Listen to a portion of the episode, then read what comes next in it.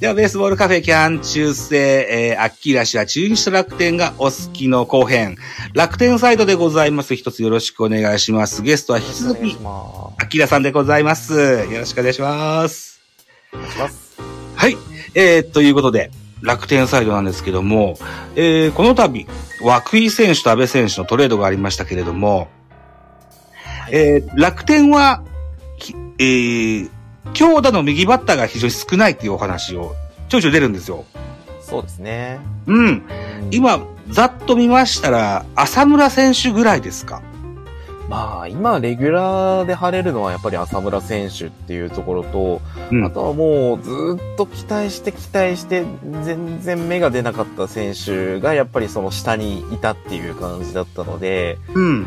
で、まあ、そこを加味すると、やっぱり右打者の補強っていうのはすごく急務であり、うんで。あとはやはりちょっと外国人選手がね、どうしてもちょっとパッとしないっていうのが、すごくうちの球団はあるので、ああ、確かに。うん。そこの面でね、やっぱり新しい外国人選手、助っ人の選手っていうのを調達してくる前に、やっぱり国内から、まあどこかから補強できたらいいなっていうのがあったっていうところで、まあ去年も途中でね、シーズン途中であの、DNA ベイスターズからうん。伊藤幸也選手を獲得したりとか、ええ。右打ちの本当にもう補強は急務だっていうところでやってきてはいたんですけども、今回のね、安倍選手の獲得っていうのはものすごくチームにとっても大きなプラスなんじゃないかなっていうふうには思いますね。はい。うん。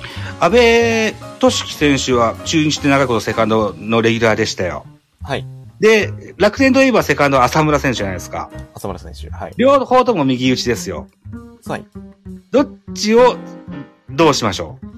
セカンドはどっちがいいでしょう？うん。そうですね。まず変わってるのは、やっぱりあの中日から変わったのは、やっぱりパリーグなんで DH 制がありますよね。はい。DH 制をこう、うまいこと使って、浅村、安倍というのを、うんまあ、両立していくというところ。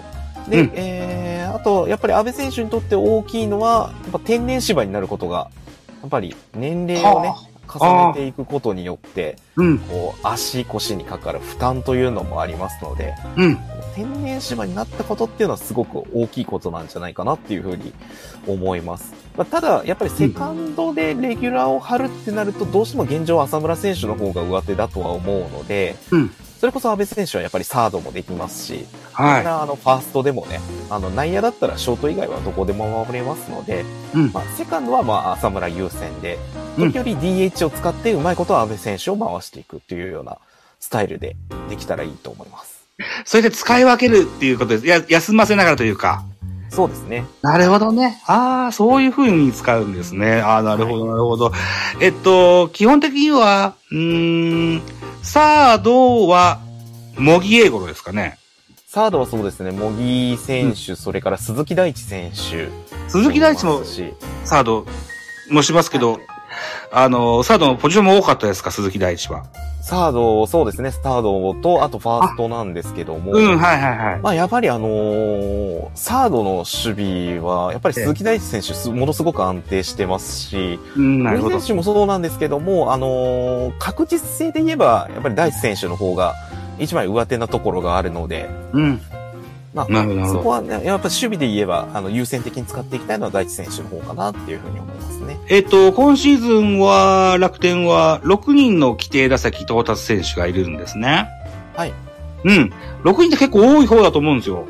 6人はそうですね。なので、まあ、ある程度固定はできてたのかなっていうそうですよね。うん。浅村、島内、小深田、鈴木大地、辰巳に西川春樹ですか。そうですね。はうい。ん。今言った6人のうち5人が左バッターなんですよね。左ですね。うん。で、左で固定してても、やっぱり、えー右バッターが不足してると、打線に迫力がない印象なんですか？まあ、なんというか、やっぱりちょっと裏がね、やっぱり強いなっていうところで、楽天ってもう、昔からそうなんですけど、うんあ。の、とにかく左腕に弱いんですよ。そうですか。うん。左腕に弱くて、うんそれこそ往年のね、選手で言ったら、ホークスから巨人に行った杉内選手だったりとか、それからあの、ホークスで今バリバリ現役でやってる和田選手だったり、はい。あとはロッテの成瀬、ロッテ時代の成瀬選手だったりとか、もう左腕でね、もう楽天キラーっていうのはめちゃくちゃいたので、そうですか。うん。で今だったらもう日ハムの加藤選手とかね、うん。はい。もう楽天がもうお得意様ですみたいなね。うん。お得意の取引先ですみたいな サワンのピッチャーたくさんいるので、そこのね、やっぱりあの課題というか、昔からなんかこう、ちょっと山積した課題が山積みのまま終わってないなみたいな感じになってるので、安倍選手の加入はすごく大きいですね。なるほどね。ああ、だから今、あの、名前出てこなかったけど、オリックスの宮城や、あの、山崎八也とかも、きっと、む、あの、う打つの難しいんでしょうね。そうですね。もう本当に、あの、楽天キラーの左腕が多すぎて、すっかり忘れてました。はい。そうだ多すぎる。ねなるほど山な。崎幸也選手は、まあそこまで苦手意識はないんですけど、やっぱり手がつけられないときはね、あの、うんすごく打てない選手になるので、なるほどね。ああ、長年の課題が、あー解消できないといったあお話を今、アキラさんから頂戴しましたけども、現在、監督してるのは石井和久さんです。和久さんですよ。ええ GM ですよ。はい。と GM も兼任されてらっしゃいます楽天9代目の監督という話なんですよね。はい。うん。2018年からの GM でしたよね、確かね。そうですね。2018年の9月から GM やられてますので、うん。そこからですよね。まあ、トレードだったりとか、それから FA 補強が活発になってきたのは。そうですね。うん。監督といった部分で言うと、2019年は平石さんでした。監督。あの、楽天の監督。はい。3位だったんですけども、これを交代させられましたね。はい。2020年翌年は三木さんでした。ミキさん。はい。三木さんはリーグ4位になりまして。で、これも交代ということで、GM 兼監督石井和久誕生となりまして。はい。えー2021年が3位、2022年今年は4位といった成績になってます。はい。いよいよ剣ヶ峰かなといった印象があるんですまあそうですね。うんやっぱりちょっと今年がね、どうしても前半がものすごく良かったっていうところからのズドンって落ちてったので、まあやっぱり心象はそんなに良くないですよね、監督としては。うん。で、ただその一方で、やっぱりトレードを活性化させたりとか、うんやっぱりこう、選手一人一人に対する、まあ、ケアだったりとかっていうのは、あの、GM の役割としてはすごくちゃんとできてるっていうところ。まあ、その一方で、やっぱり功労者である島選手であったりとか、うん。まあ、あの、藤田和也選手に対しても、まあ、ちょっと非常なところを見せるっていうのがあって、うんファンからすると、まあ、すごくこう、ちょっと気持ちとしてはね、めちゃくちゃ複雑ではあるんですけども、まあ、やるときにはやるっていうのが一番適切な言葉なんじゃないかなっていうふうには思ってますので、うん。GM としてはもう、申し分ないなとは思うんですけども、そうですかただやっぱりうん監督、その選手を動かす方の手腕としては、まだまだだなっていうところがあるので、うん。まあ、3年目の今年進化が問われるっていう、やっぱり本人もそこはすごく重くのしかかってるところだとは思うので、うん僕はどっちかというと楽しみにして見るつもりではいます。なるほど。ええそうなんですね。えっと、僕も長いことこういう野球の番組してて、楽天のファンの方も何人か出てくれたことあるんですけども、し島とか藤田の処遇の話もされましたが、はい。イラッと来てるファンの方は結構いらっしゃいましたね。うんそうですね。うんまあ、うん。やっぱりあ非常な。のう、ん。まあ、すごく自分の話になっちゃうんですけど、あの、はいうちの母親もね、あの、島選手のファンで、で、まあ、ヤクルト2年移籍になってからも応援はしていたんですけど、ええ。まあ、その一方で、あの先ほどちょっと話出ましたけど、ええ。あの、巨人から住谷選手を獲得した際に、ええ。島のままで良かったじゃないかみたいなことを、ボソボソボソボソ言ってた記憶がすごいあるので、はい、あの、一度恨みを買うと恐ろしいなっていうのは、うん、和久さんを通じて 学んだことではありますけどね。うんなるほど、なるほど。そうでしょうね。ああ、まあ、ありますわね。うん。うんでですよ、今回は、その、さっきも言いましたように、左バッターが中心で、えー、右バッターを、いろいろ、安倍選手を獲得といった形になりましたけれども、はい、うんと、えー、例えば、昨年の3月には、横尾選手、これ日本ハムの選手を取りましたよね。はい、横尾も右打ちの結構大きな打てるような印象のある選手です。そうですね。それから今年の11月に巨人のウレーニャっていう選手取ったんですよ。あ、はいはいはいはい。うん。あと、さっきも、あの、前半戦で言われました、えっ、ー、と、伊藤幸也選手もね、えー、はい、DNA が取りましたと。はい。えー、ウレーニャに関してはシーズンオフの入団なので、なんともわからんかもしれませんけども、横伊藤幸也はどんな印象を持って見られました？そうですね、もうこれ本当に一言でまとめちゃうのもあれなんですけど、あの、ものすごくもったいないです。もったいない。もったいない。使ってないですもん。全然。ああ、うん、一軍で使ってないってことですか？一軍で使ってないですもん。うん。まあ、しょうがないですよ。まあ、やっぱり打てない、守れないで使えないのはしょうがないんですけど、うん、やっぱりあの環境がね、変わってるからこそ、やっぱりたくさん使ってあげないと。そうですね。うん。やっぱり1試合2試合ちょっとやって、あ、全然もうバットに当たらないじゃんってだけで下ろすのは、僕個人として、まあ素人ですけど、素人の見方としては、違うんじゃないのっていうふうに思うこともあったので、うん、まあ、やっぱり獲得してきたからには使ってやらないと、うん、まあ選手のためにもならないですし、うん、で、打てない、守れないんだったら、そこをやっぱり助言してあげるのがコーチの役割なので、うん、うん2試合2試合だけ使って、まあ見切られてる印象がすごいあったなっていうのが、どうしてもちょっと気がかりなところではありますし、まあ、うん、でもあの、二選手ともね、あの、来年も楽天イーグルスで、うん、あの、まあ、所属というか、まあ、契約公開はしてますので、うん、はい、あの、ちょっと来年以降のね、覚醒に期待しておきたいです。そうですね。うん。あと、秋に獲得されたウレーニャ選手はですよ。はい。僕の同じ巨人ファン仲間でですね、二軍も合わせて注目してる人がいるんですけども、はい。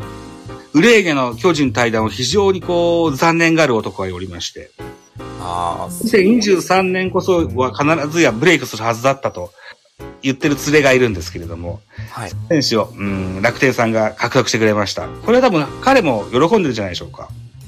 そうですね。うんウレーゲ選手って、あのも、もともと巨人の方には育成で入って、はい。で、あの去年の、去年か今年の途中に支配下になったんですよね、確か。去年だったかな一軍の経験も少しだけあります。少しだけありますよね。ええ。で、やっぱりあの、僕も、あの二軍の試合で実は見たことあるんですけど、そうですか。あ、うん、ものすごくいいなっていうふうに思ってたんですよね。うん、ただやっぱりその、巨人さんの層の厚さで、どうしてもなかなか出れないっていうところがあったと思うので、うん、まあ、他の球団に行ったらもしかすると手がつけられないぐらいの活躍するんじゃないかなって思ってたところに、この、まず対談の一方で、うん、あ、これはどうなることやら、どこか多分すぐアタックしに行くだろうなって思ってたら、うん、あの、我が楽天イーグルスが、すぐアタックしに行ってたみたいで、うん。まあ、育成契約ではありますけど、ええ、獲得という流れに運びになったので、僕はもうものすごく嬉しいですね。うん。大化けする可能性あると思いますよ。あ、十分あります。はい。うん。はい。ぜひ楽しみなさっていただけたというふうに思いますよ。はい。うん。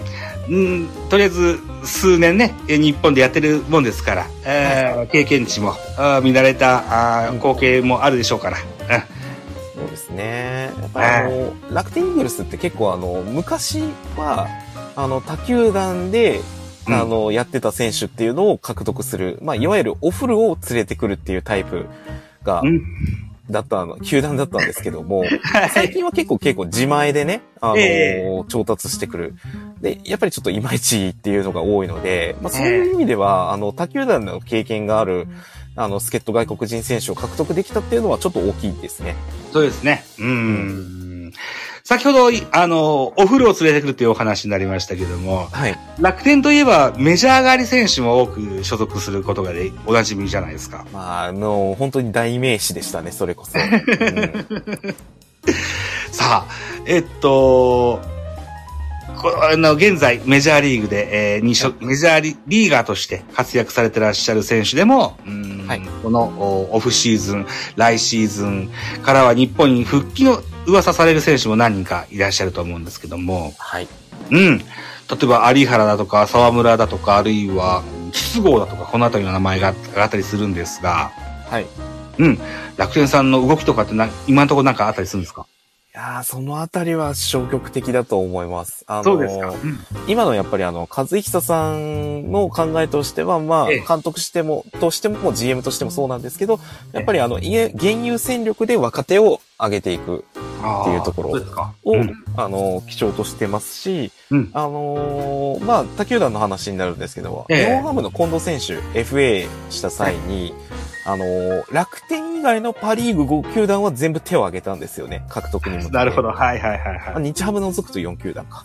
ううんん。になったので、ただ、楽天だけは手を挙げてないっていうところを見ると、うんやっぱり相当な本気度を伺えるなっていう、うん。うん。安易にこの FA に手を出さないっていうところで、うん。あのー見てるとね、うん、やっぱり、そのあたりの、その、なんて言うんだろう、メジャー帰りの可能性も考えられる選手に対してっていうのも、まあ多分同じかなっていうふうには見てます。なるほどね。えー、楽天に所属したメジャー上がり選手、田中将大さんそうですけれども、はい。かつては牧田、斎藤隆、松井和夫、矢吹圭一、森福に岩村なんて出演しましたね。ヤブさんもいたんですよね。そうですね。う。ん。まあ、でもそれを差し引い、あの、それを差し置いてですよ、あの、原油勢力の底上げというお話があるのであれば、例えば来シーズンこいつがブレイクするぞみたいな、あの、選手がパッと思い浮かびますか？あー期待の若手ですね。はい、期待の若手をぜひ教えてほしい期です。待の若手はね、正直たくさんいますよ。そうですか、たくはさんいます。うんもう各部門から一人ずつ開けてもいいぐらいたくさんいるんですけども。い。うん。まあ、一番注目するのであれば、うんそうだな。外野手のええ、背番号50番の、えー武藤敦樹選手。はい。武藤選手は、今年だったかな？初ヒット、えー打ちまして、3年目なんですけど、高卒3年目。2年目？はちょっと待ってね。ちょっと待ってね。えっ、と、20年楽天ドラフトの4位だったはずなんで、21、22。これ2年目ですね。はいはいはい。で、あの、初ヒットを打ったんですけども、もともとそのドラフトで入った時の評価そんなに高くはなかったんですよ。うんうんうんうん。ドラフト4位とはいえ、うん。で、ピッチャーから外野手に転向っていう形で入ったんですけども、ええはい。まあでも、石井監督の目に留まって、2年目の、あの、春のキャンプから、まあ、1軍で抜擢。で、それで、今年ね、あの、ちょこちょこ、スタメンも張る機会もありましたし、えやっぱりあの、まだまだちょっとね、ミート、その、打撃に対しての、そのコンタクトの仕方とかっていうのは、えまだまだ、あのこれから磨きをかけていけばいいのかなっていうところはあるんですけども、うん。ただ、あの、一回、こう、ハマると、うん。こう、固め打ちできるタイプだなっていうのは、すごく試合を見てて思うところがあるので、うんあとはやっぱり足の速さだったりとか、守備範囲の広さっていうのも、あの、相当いいものを持ってますので、うん。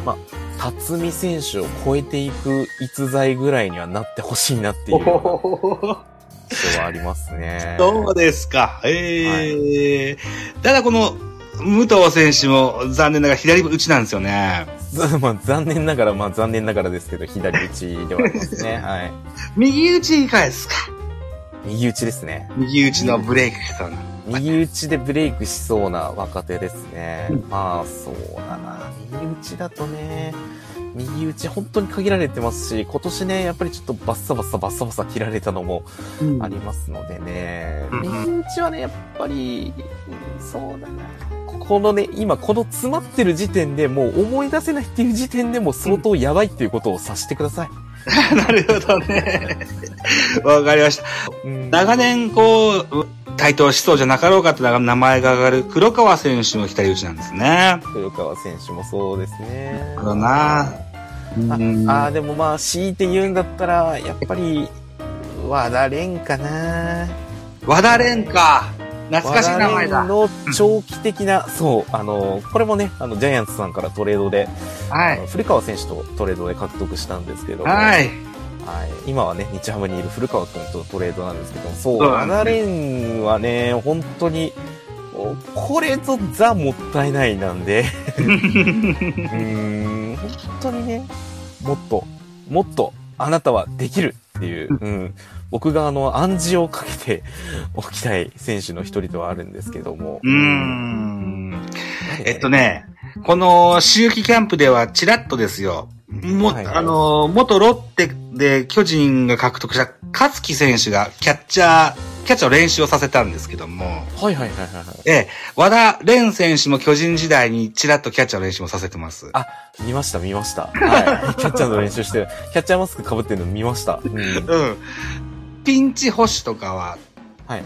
1イニングぐらいできるかもしれませんよ。まあ、ただ、あの、キャッチャー出身結構いるので、あ、なるほど。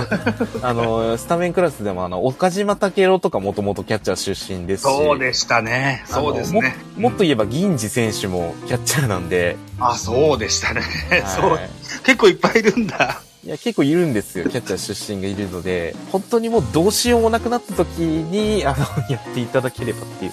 いや、ちょっとあんま、あんま見たくはないですけどね。ね。うーん。今日はラジオトークのライブで収録してるんですけども、今 T 君からメッセージ、おこえくんって書いてますね。彼も右打ちの外野手のドラフト1でした。おこえ、るいさんは今どうされてるんですか？えー、お声さんはすっかりあの、週刊誌だったりとか、そういうね、ところの餌食にはなってはいるんですけども、そうなんであすね。の、僕は、あのーまだ全然、僕、あの、僕個人の話ですよ。はい。全然諦めてないです、お声に関しては。そうですか。まだまだ、うんまだまだというか、なんというか、あのー手放すわけにはいかないっていうふうに思ってます。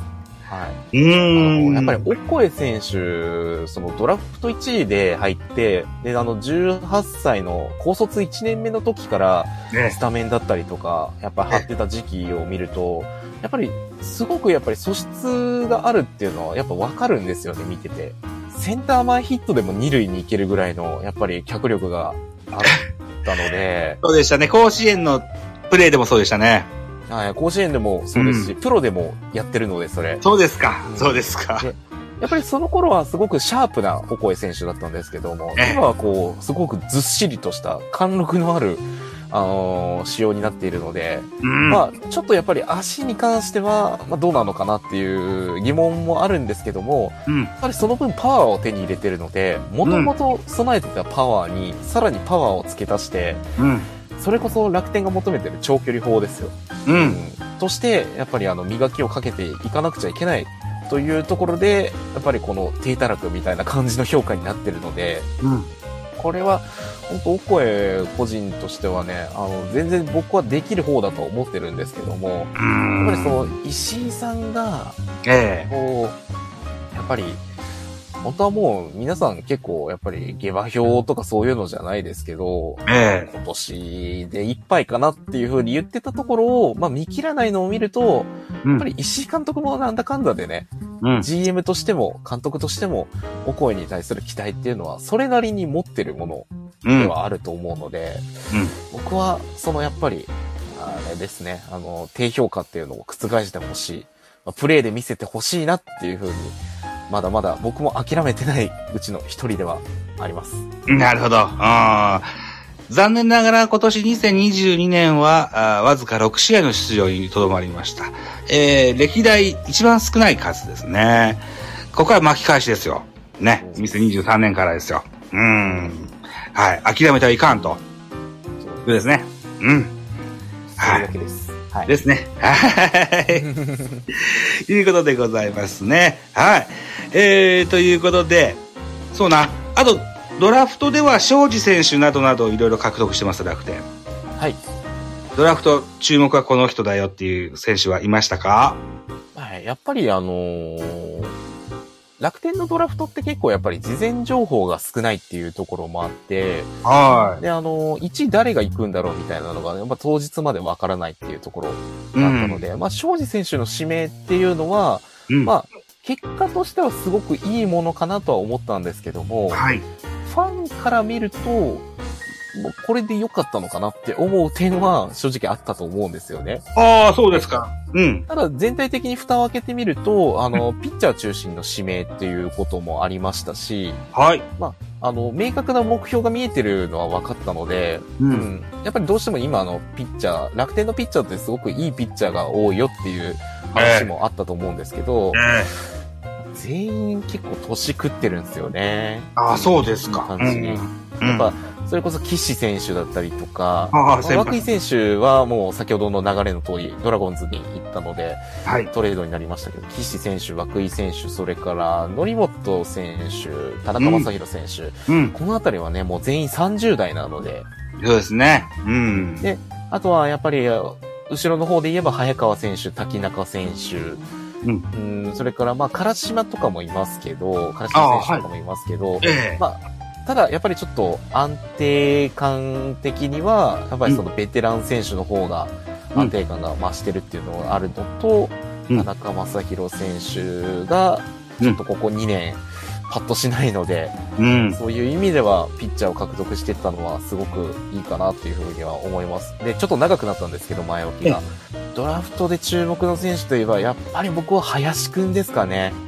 ドラフトの林祐希選手。林第選手6位の、西の運輸の林選手なんですけど、はい。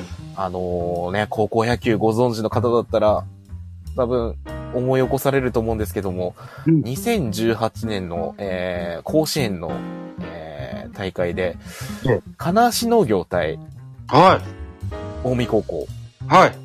えー非常に印象的な出来事だったと思うんですけど、金足農業って言えば当時その金足、金足農業旋風、はい。日本ハムのね、ドラフト1位の吉田康生選手が、えーはい出た時ですね。ええ。あの、この、近江高校戦で、あの、ツーランスクイズでサヨナラ勝ちというのを、金足農業がやってありましたねっていううんのがあったんですけど、その時のピッチャーがね、この、近江の林祐希選手。そうでしたか。ああ。で、あのー彼はね、一度社会人に行くと言ったんですけども、ええ社会人野球に行くと言ったんですけども、どうしてもやっぱりプロへの気持ちが諦めきれないのか、あのードラフトのね、あの、指名届を出して、まあ、結局は、あのー指名盛りにはなって、うんその後、性能運輸に就職っていう形になったんですけども、まあ、ええ。3年越しのこのプロに入れるという、この気持ち。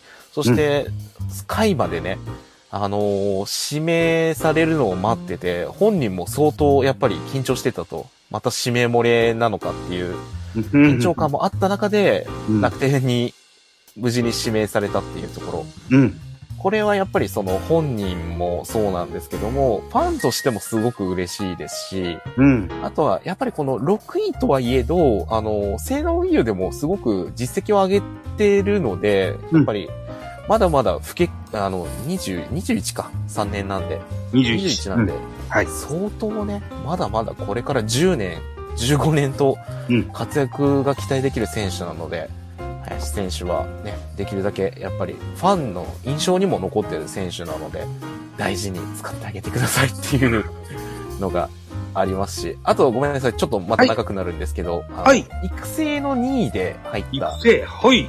古賀康生選手、今年の甲子園で、下関国際だ。うん。そう、下関国際のエースで、はいはいはい。えーマウンドに立っていた古賀選手が、あのー決勝でね、あのー東北の仙台育英高校に敗れはしたんですけども、ええ。その因縁のある東北の球団に入るということで、はいはいはい。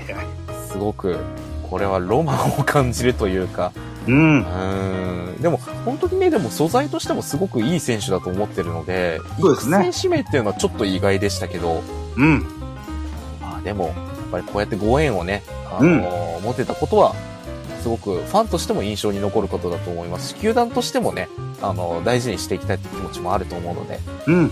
林選手、それから古賀選手。で、二人ともあの、楽天がちょっと不足してる左腕のね、ピッチャーなんで、ええ。はい。ぜひとも、この選手選手には注目していきたいなと思っております。なるほどね。ああ、特に林選手なんかは、えっ、と、支配下でのドラフトだし、即戦力も期待したいですよね。性能優からそうですね。あるしね。うーん。あと、これはちょっと余談なんですけど、はいあの、性能運輸さんがやってる YouTube で、林選手が指名される瞬間のはい動画を公開してたんですよ。ほうほうほう。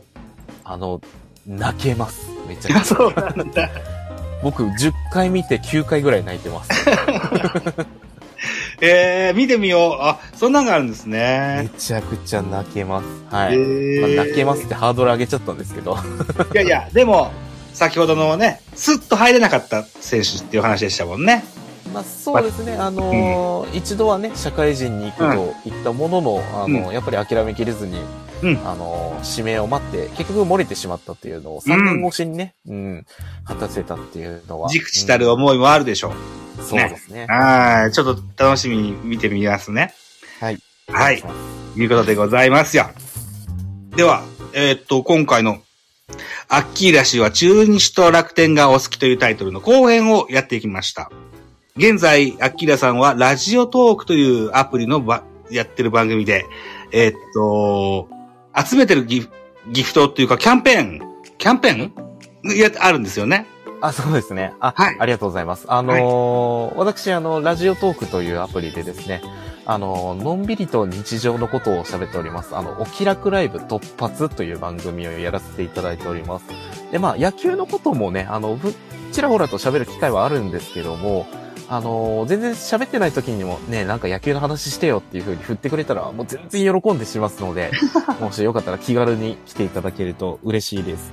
で、今、あの、ラジオトークでやってるイベントの方では、あの、年賀状キャンペーンっていうのをやってまして、僕のね、あの、ライブの方のギフト、もしくはお便りで送れるギフトっていうのがあるんですけども、年賀状待ってるよっていうギフトがあるので、それを送っていただくと、僕のオリジナル年賀状というものが、ラジオトーク社を通じて、皆様の元に届きますという素敵なキャンペーンをやっております。えー今日は22日で始まったばっかりなんですけども、来週の29日までこのギフトが実装されておりまして、えーその期間中に30個そのギフトを集める必要がありますので、もし本当に気になった方だけで構いませんので、ちょっと覗いていただけると嬉しいなっていうふうに思っております。よろしくお願いいたします。はい、よろしくお願いします。えっと、ラジオトークでね、アッキラさんの番組をよく見られる方、聞かれる方はご存知かもしれませんが、彼非常に達筆でございますよ。はい、あの、突発っていう番組やらせていただいてるんですけど、達筆でもありますのでね。そうそうそうそう。ぜひぜひ。はい。はい。ぜひ、えーその年賀状おキャンペーンに、えーご参加いただけたというふうに思います。